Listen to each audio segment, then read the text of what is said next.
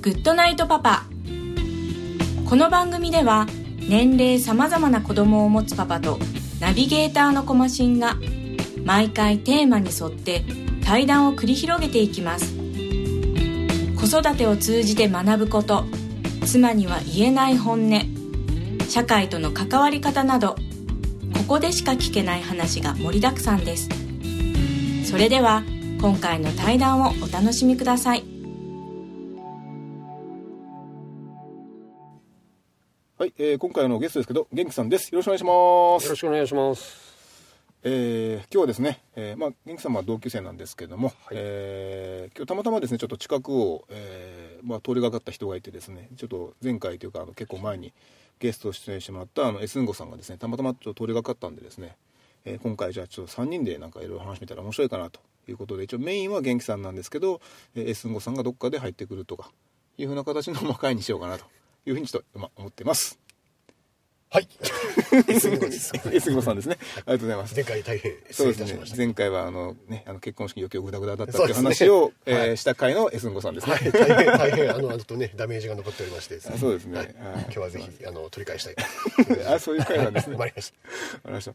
でちょっと早速なんですけども 元気さんの方ですね、はい。えーちょっとえっとお仕事が、えーかえーか看護師。はい看護師ですかね。はい、看護師なんかまあ結構なんですかね、えーまあ、話にいろいろ聞くとですね、まあ、大変かなとかあとまあ、えー出勤が結構えー不規則というかああーいうようなこうイメージがあるんですけど、まあ、その辺とかってなんか自分はどういうふうに考えてなんか今仕事してるんですかね？うーん、そうですね。僕は結構いろんな仕事というか、はまあ、フラフラしてましたので、はい。まあ、フリーター自体も長かったですし、うんはい。日雇い労働もしてましたし、はいもう減って30ぐらいから看護師を目指したという感じだったので、うん。まあ、他の仕事の 経験もそれなりにはい。あっての看護師だったんですけど、うん。まあ、確かに時間は不規則といえば不規則だったんですけど、はい。もっと不規則な仕事もしましたしうん。はい。あそっちも話せば長くなるんで まあそっちははい。やめておきますけど、えーと考えるとですね意外と休み自体はしっかりあるんですよね、あまあー、病院によるかもしれないですけど。うん。なのでまあ週週休2日分ぐらいの休みはあるんですよね。完全週休2日というんですかね。月にまあ8日9日ぐらいはあると。うん。って考えるとですねその月曜から金曜までこう朝から夕方、まあ、残業あったら7時8時とかはい。までの人たちから考えるとですね僕は帰って夜勤の日だったら朝ゆっくりできるとかですね。ああはい夜勤明けだったら昼ダラダラできるとか。はい。夜勤明けの次の日は休みとか。はい。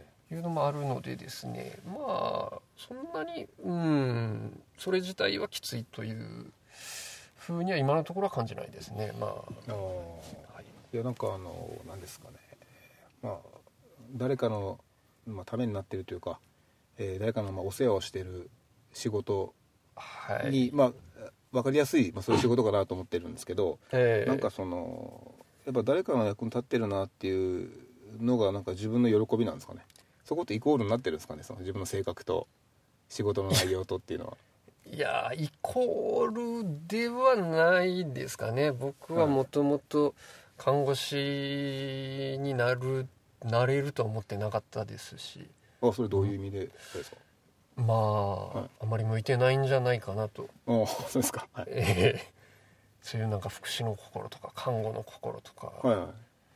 そうですね。私たちがびっくりしてますからね。まあまああの今今喋ったの S の 突それ然。それびっくりしえーました。急に入ってきます入ってきたねまあそうですね。確かにイメージとしてはそうですね。そうだからまあその辺とかがその自分の性格とう。ん。だからその仕事だからっていうことでまあやっているうんパターンと。まあ、はまあ10ゼロじゃないですけどね、うん。まあ仕事だからっていうのがまあお大きいですね今のところは。まあそりゃ患者さん良くなったりとかはい。ね良くなる人とかを見ていくいけばうん。それは良かったなとは思うし、うん。悪くなっていく人見たらああもうちょっとなんとかしたいなとかああはい思いはしますけどあねーそれはもちろん、まあ、人としてって感じですかね。ああ結構あれってチームプレーなんですかね？そうですね。チームプレーそうですね。両方あるかなとは思うんですけど。なんか一応ほらえっ、と規定というかなんかこうマニュアルというか。まあ、ええ。そういうのがっちりありそうなイメージなんですけど、でもマニュアルにない部分は自分のその裁量でできるとかっていう自由度もなんか若干あるんですかね仕事。そうですね。まあ多分病院によってルールは結構違うと思うんですけどうちはそんなに、まあ、大きい病院ではないのでまあひ大きい病院とかに比べると比較的緩いんではないかなと思いますしうん。であと話し方一つにしても結構まあそのひ同じ内容のことを言ってもはい。言う人とか言い方とかはい。態度とかはい。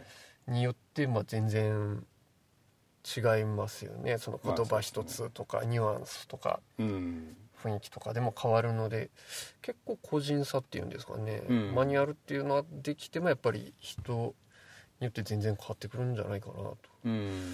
そこは仕事中はちゃんとしようとは思ってます。うん。なんかその仕事でで夜勤もあるんですよね。もちろん。そうですね。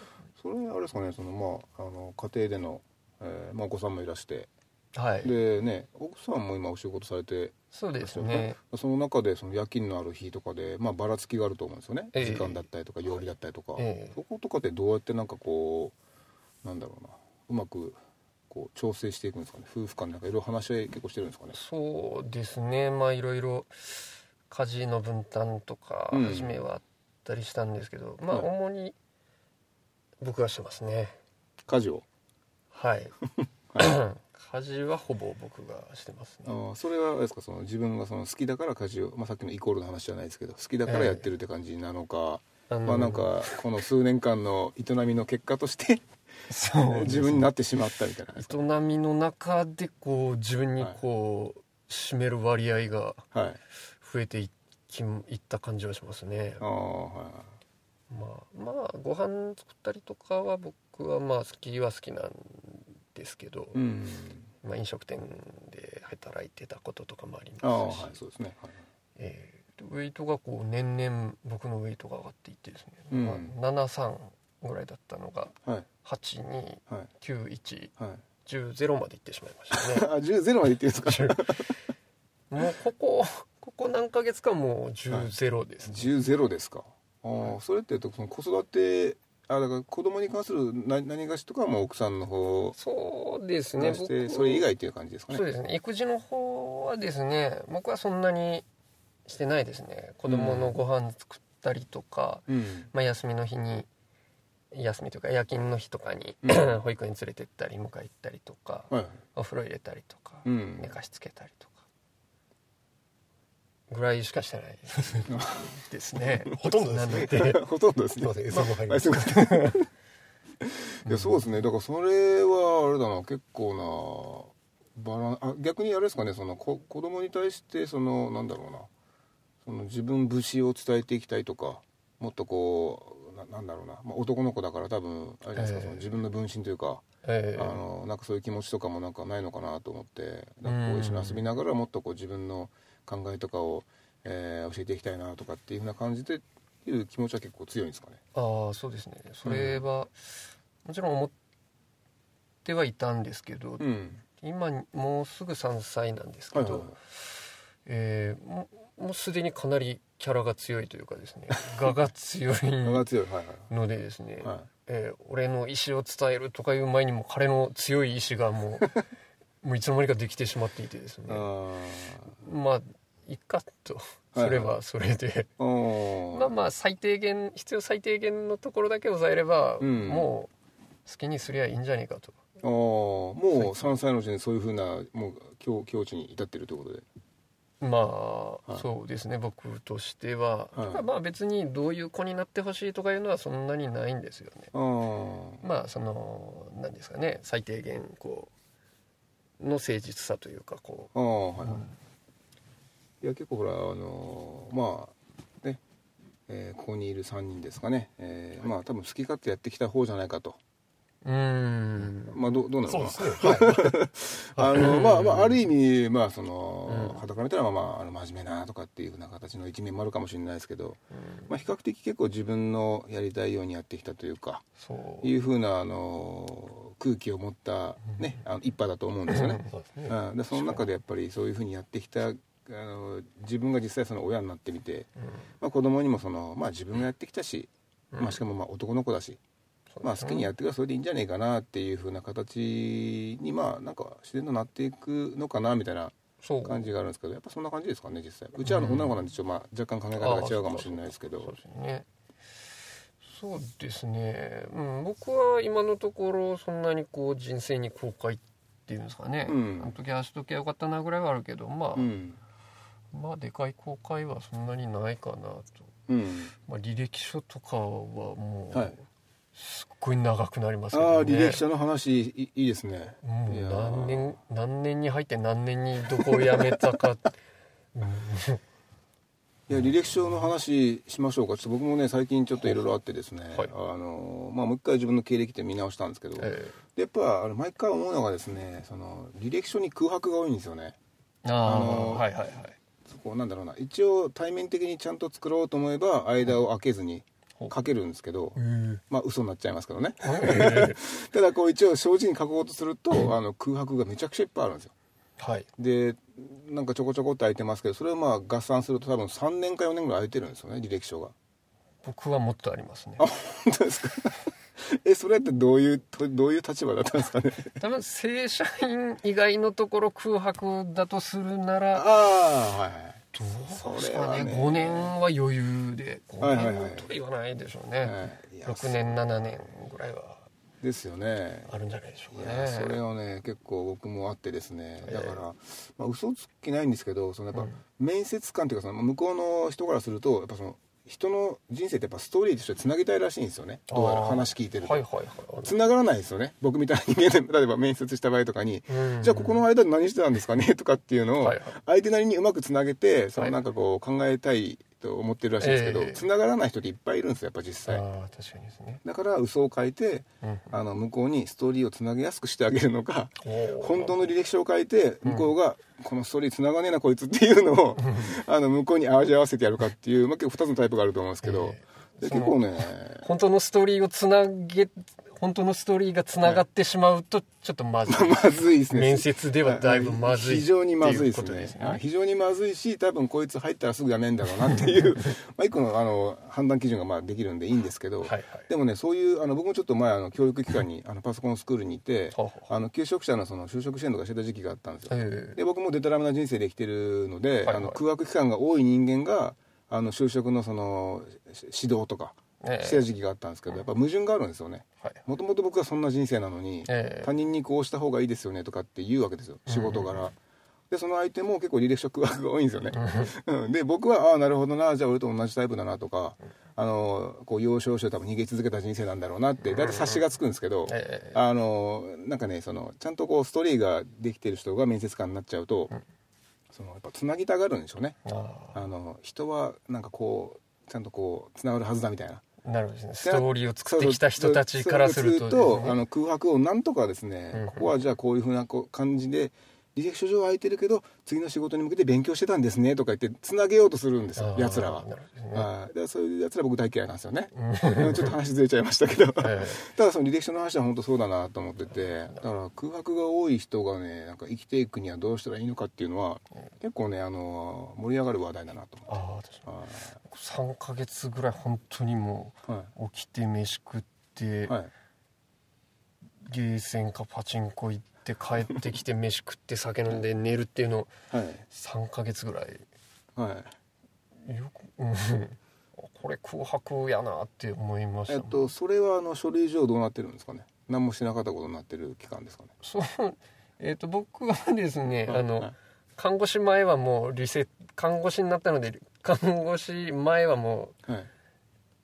書かん書かんでいいいいかなっていう、ああそういうことですか。はい、ああじゃあそこの経歴書にはまあ逆に触れてくれるなっていうことですかね。ええ。全部空白でもうもうむしろ何も書かずに書かずに。全て出生してここまでの筋道なしでヒントなしで想像してください。いいですねいいですね。だから一応、えっと、大学ですよね。最終大学でしたっけ？ああ大学中退ですね、はい。だから例えばその大学中退の後がもう数年間空白の状態でもう急にか、そうですね。は 5, 5年空白2年働いて また3年の空白がありいやいいですね。看護師みたいな感じですかね。いや僕はそういう側にいたがもう人間なので、えだからそういう人いっぱいしか見てきて、ええ。で彼らが悪いわけでもないっていうのは僕の中で一個まあ僕の考えですけどね。えなんかいろいろあって、まあ、たまたま 5, 5年空いたんだろうな。たまたまねえな。でも5年空いたんだろうなって思うじゃないですか。え 一生持ってあげた気がしますけどね。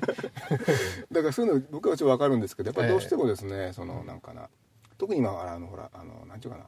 えっと求職者がちょっと強いというかその人不足とか言ってそういうのがあるんで結構その人材会社とかから結構営業の電話とかですねかかってきたりとか、結構活発なんですよね、やっぱその時にどうしても履歴書の書き方とか、面接の受け方とかっていうのが結構ちちらつくんですよね、はいろい。ろと。でその中でこう面接官に受けのいい方法とか載ってるんですけど、いや待てと、うん。その前にじゃああの履歴書が空白のやつはどうすればいいんだっていうことは書かれてないですよ、うんはいそこはだからねあのなんかそこに対して的確なアドバイスをする人間が現れたらこれはもうすごいことだなと思って。そうですね。うんすごい興味があるんですよね。履歴書的にはもう分からんですけど、うん。結構それはそれでですね最近おーよかったなというか、はい。まあ、いろんな年代の人と話をするわけですよ、仕事上。はい看護師、はいまあ、年配の人が多いですね特に、はいはいでここ宮崎とかだとまあうん。農業の人とか多いですわ、うん。で僕農業もちょっとかじったことあるので、はい。結構その空白期間がですねはい。履歴書書けない期間が意外と面白いというかですね こうネタになるんですよね。わかりますわ。自転車で北海道行きましたとか、はいはいはい。絶対履歴書にそうですね。か書きようがないですね。特いや書かないですよね。でもそうですよね。実際そうじゃないですか、うん。でそういうなんかこうなんだろうなそうなんですよ。だけどでもねそれはねなかなか分かってもらえないんであの僕らが生きてる間には、うん。まあ世界が変わってくれてあのそういうことを許容できるせ国にねえ 日本国をねええ。なってほしいなと。えなんていうかですねこう、まあちゃんとしたとこはちゃんとしてた方がいいんじゃないかなと思うんですよね。あはいはいこうストレートで入るようなこうちゃんとした企業とかですね。ああそうですね。はいはい。ゆりとことかもいっぱいやっていいんじゃないかなとあう空白お前の空白すごいなとか。お前の空白すごいな。ま あいいですねそれ。今回今回来たやつの空白はすげえぞみたいな そうかそうですね。こそうですねそうですね。あのそれはねかなりねはい。その辺エスンゴさんどんな感じですかね？あのご意見が。何の話ですか？えっと空白のあ空白のね。はいはい。空白が素晴らしいポイントがあっていいんじゃゃないでしょうか？はさ査定ポイントにね。何の話ですかね。い なんかその辺エスンゴさんその辺どうですか？その人生のあまあのそうですね。私も随分はい。はい。空白と言いますか。一応私の場合はあの大学っていうはい。ねところではい。一応あのつながってはいるんですけど。ううんああはまああそうあそうな7年7年も行ったのかっていうのがやっぱあ7年行かれたんですか？7年も行ったのかというのはねやっぱり言われたりしちゃいますけど。空白はないええそういうことですね。グレーな。ああじゃあ一応書類上は綺麗なんですね。それ以上綺麗な ただねあの学士の証証書をもらってないっていうね。はい。卒業証書もいただいてないってい 本当本当なの？っていうのを言われた時には私は何も答えられない、確かにあれですねあのわ我々のその一派のあと数名ここに読んでもいいんですけど多分読んだところでみんな同じような あの処理上は綺麗なのかとかって話を多分なると思うんですけど。我々の中ではあんまり空白ないんですけどね。ああそうですね。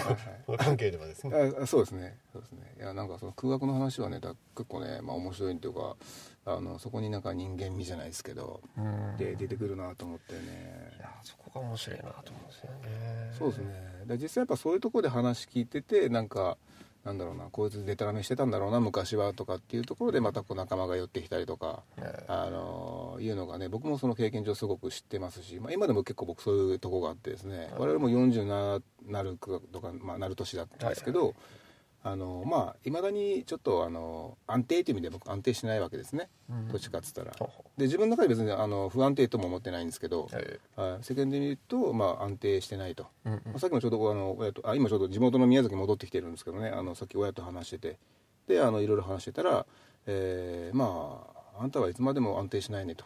あいうことだったんで、まあ正解だねという話をしてきたんですけど、まあね、世間から見たら一般的にはなかなか安定しないっていうのも、まあ、40になってまだ安定しないのかって話なんですけど、えまあ、その安定しなかった人生はでも面白いよっていうことでいろいろ話すると、うん。まあ確かにまあねそんなにいっぱいの人は経験しないだろうなっていうことをまあ経験しているつもりなんで逆にそこをちょっと売りにしていかないと勝てないと思うんですよね。うん。ああだからまあ40まあ我々40ですけど45とか50でもいいんですけど、え。おっさん連中はやっぱりこうねいかに面白いかというか、いかに他と違うかっていうところをやっぱ売りにしていかないと、まあ、まあ淘汰されると、まあ、思うんですよね、うん。うん、だからちょっと僕はまあ面白いおっさんに会いたいなみたいなのがあって。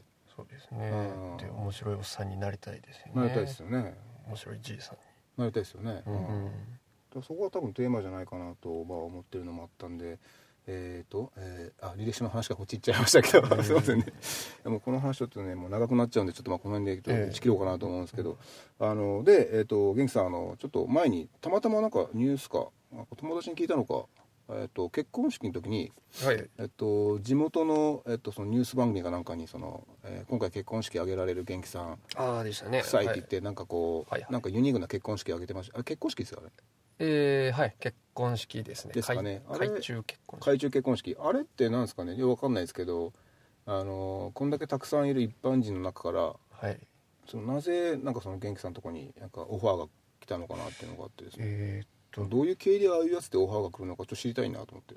あれはですね、はい。えー何でしたっけ。結婚するしようかって時に、はい。えー嫁さんがですね、はい。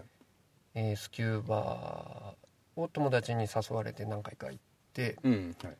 したらでまあそろそろ結婚しますっていう話で、はい。えーそしたら海中で結婚式してみたらみたいな話になったんですよね。そのお友達とかそのーはい。結婚式、まあ、結婚式関係の友達とかがいてですねはい。式場関係の、うん、が面白いんじゃないみたいな話をしてですね。うでしたらそのスキューバショップの人も人たちもちょっと乗ってくれてあ面白いねって言って、えー、で僕がですねたまたまそのスキューバの免許を持ってたんですよ、まあ初級のやつですけど、えー、はい。ああ旦那も潜れるじゃないかと。決まりじゃないかと。いけるじゃないかと。えー、まあでもあれで前例がまあないってことですかね？海中。宮崎ではないんじゃない？そこのショップで初めてだったらしいです、えー、でたまたまですねそこのショップに、えーそのテレビ局のアナウンサーの人がうん。がスキューバー好きだったみたいで、まあ、時々潜ってたらしいです。あじゃあ取材させてくださいと。あー。いや結構たまたまとかってよく話聞きますけど本当たまたまなんですね、「ええ。あまあいいですよ」って成立するんですね。ええ。ー。えテレビの取材だからなんかもはい、う、まあ、ギャラはともかくとして、はいはい。なんかタダでできたりするんじゃないかなとか思ったんですけどそれはありません でしたか？自腹でした。えーいやあなたやっぱ反響あったんですか？出たよね。しかもほら地元の場合ってほら、えっと、民法2しかないじゃないですか宮崎って。ねだからまあ一人ずつご、まあ、50%ではんけどまあ 25%じゃないですかどう割り振っても、ええはい。まあ、全員見てるとしたら、はい。均均等割りしてもですよ。うん結構反響あったんじゃないですか？そうですね。多分10人ぐらいは言われましたね。ああはいはい。多いのかいや少ないのかよくわからないですけど。えじゃああれをきっかけにその例えばその学生時代の頃のご無沙汰したやつから急に連絡来たとかってあったんですか、まあ全くないですね。あないですか、え最近に知り合ったええ。メンバーから見たよって。行きつけ行きつけの居酒屋とかに行ったら「あ出てたね」とか。うーん。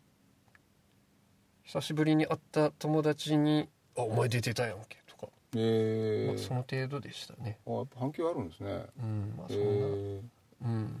街歩いてて声かけられるとかはさすがになかったですね。ああはい。同じ格好で歩いたりもしましたけど声はかけられなかったですね。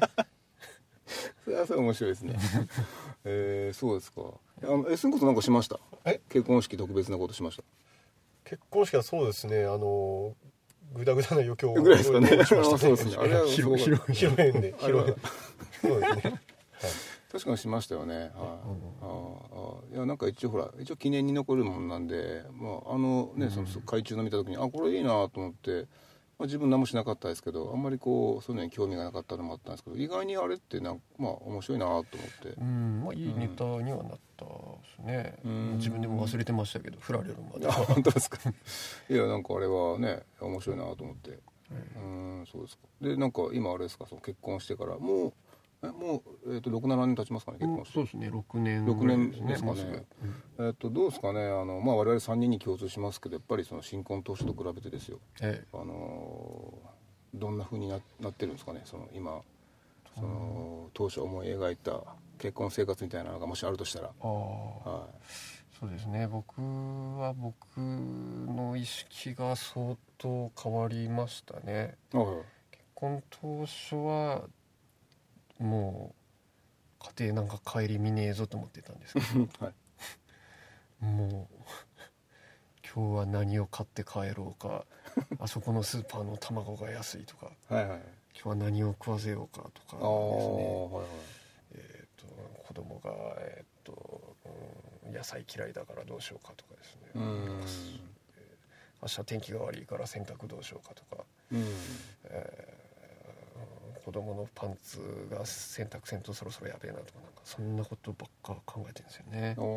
仕事中も、あ仕事中も？うん、へえそれなんですかね？その家族のことを思っているっていう単純なそういう話ですかね？よくわからなくなってきました。兼ー。兼業主婦だと思ってます僕は。兼業主婦？おおはいはい。なんか夫あの夫も家事を手伝っはい手伝えとかこう分担の話とかよく聞きますけど、ね。はい。テレビとかで、はい。あの旦那はししてるつもりだけど、うん。もう本当にちょっとしかしてないしはいはい。洗濯物干したら干したで干し方がどうたらで、はい。帰って邪魔だみたいな。はい。でまあ旦那は旦那で嫁はこれぐらいしかしてくれないああはいというのは僕はもうやめようと思いました。僕はもうそういうのは考えるのはやめようと思いました。なるほど俺がすればいいじゃねえかと。まあまあそうですね。まあそうですね。俺がしてはい。はい。嫁と子供が幸せならいいんじゃねえかと。ああかっこいいじゃないですか。あじゃあもうなんかその辺で言われてるそういう話とかもなんかもう正直もうしょうしょうもねえなと、ええ。はなんか嫁が家事をしねえから飯をなんか週に23回しか作らんから離婚しただの話聞くい、ああとはいはいうんイラッとしますね。ああまあまあそうですおねめえがしろよって。まあまあ仕事とかもあるからですね。時間的にもあるんでしょうけどね,、まあまあそうん。じゃあそこが一番大きく変わったところですかね。そう。うんそんな気がしますね。そうですかまあ、あのいろいろ話していたらですねちょっとお時間が迫ってきまして、でちょっと今ですねあのかなり この部屋の温度が高くてですね、ええ。だいぶちょっときつい状態になってきてるんで、うんえーはい、でまあちょっとあのお時間も来たのもありますので、えーまあ今日はこの辺りで終わろうかなと。すみません。S ンゴさんほとんどなんかなんか最後あればあ泉川さん。えらいこっちゃなんです えらいこっちゃですね。えらいこっちゃ祭り。はい祭りここありますんで。はい。えらいこっちゃでしたね。はい。じゃあ一応そういうことで、えーこの度は締めたいなと思ってます。今日はどうもありがとうございました。ありがとうございましたコマシンのグッドナイトパパ。今回の対談はいかがだったでしょうか？つい最近履歴書を見返す機会がありました。そこで思ったのは自分の人生はなかなかユニークで面白いなということでした。皆さんはいかがですか？ではまた来週お会いしましょう。おやすみなさい。